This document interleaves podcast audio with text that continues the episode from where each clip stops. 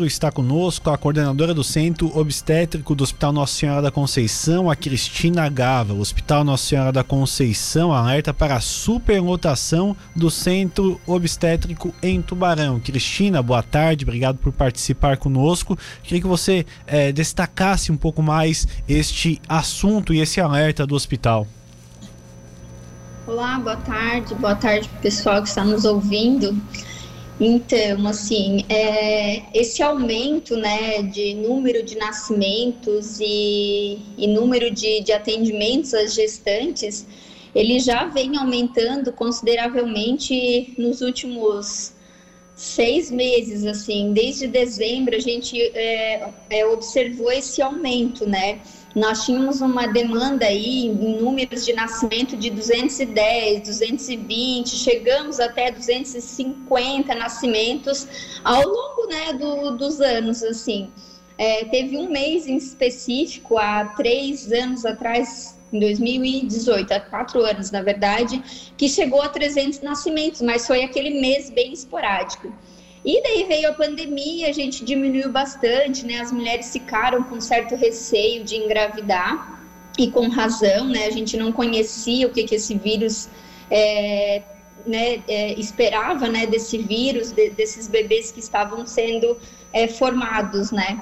Então, é, as mulheres né, deixaram de, de, de, engravidar, se cuidaram mais e agora, né, como a gente já está conhecendo um pouco mais, já está mais habitual, né, com esse, com esse vírus, voltaram a engravidar e a gente começou a ter essa, essa alta demanda novamente. Então a gente começou a observar, sentir assim, é, em dezembro de 2020 e só vem aumentando. Mas é, o, o, mais preocupante é que nos últimos dois meses esse número aumentou é, preocupantemente, assim, né? Então aumentou em 20% o número de nascimentos, aumentou é, em 20% o número de consultas, né? Essas consultas, o que, que é?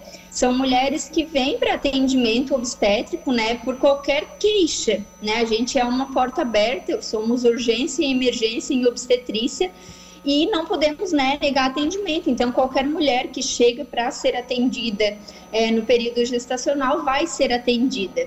E, então, consequentemente, esse número aumentou. É, agora, é, nesse mês de maio, para vocês terem uma noção, assim, nosso número aumentou drasticamente, né? De é, de 220, 230 nascimentos, a gente foi para 290 nascimentos, né? Então aumentou muito. É, e o, o, que a gente pensou, né, que a gente fez um levantamento assim nos últimos dois meses, é que um pouco dessa demanda foi em decorrência do fechamento da maternidade de Braço do Norte.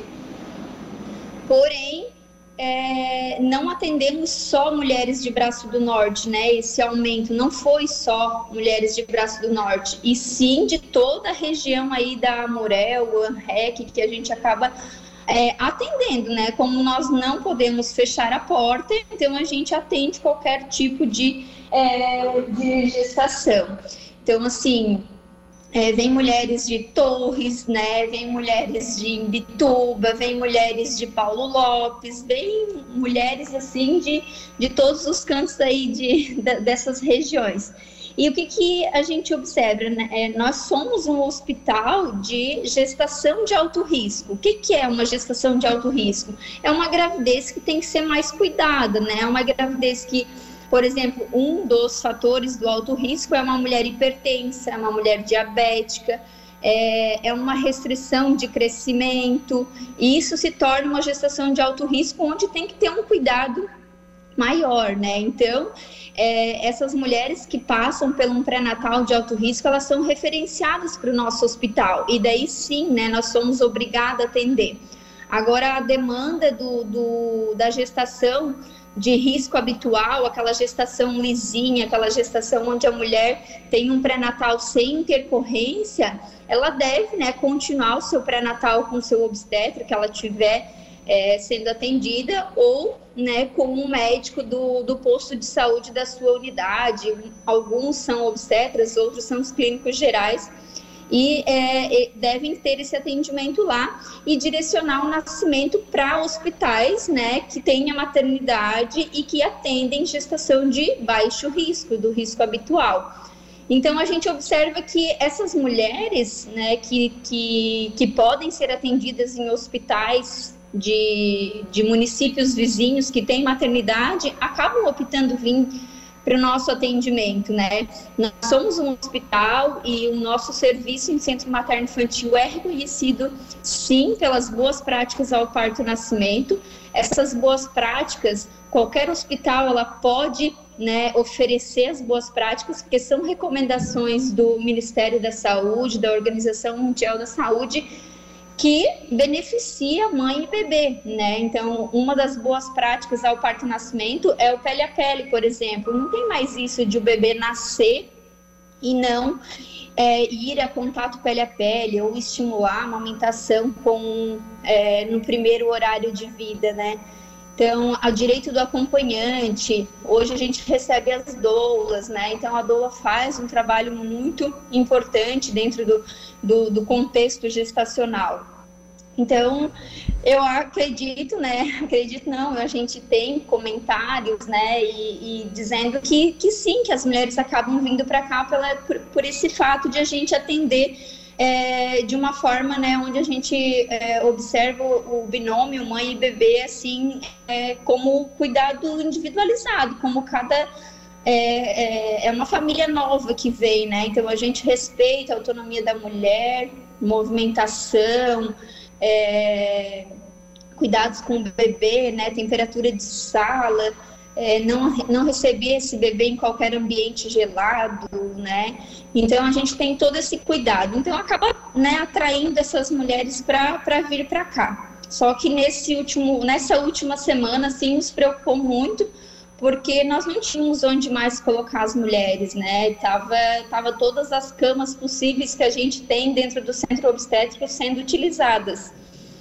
Então foi por isso até que a gente, né, colocou essa nota aí para para pedir mesmo encarecidamente que, que se procure o hospital em só extrema necessidade, porque o que a gente tem muito também são atendimentos que podem ser vistos lá no posto de saúde, né? O profissional que está lá, tanto o enfermeiro, generalista, quanto o médico clínico geral, ele tem que ter o conhecimento básico de saber se aquilo é uma urgência, se é necessário encaminhar para um hospital de, de, de referência ou que tenha maternidade, né?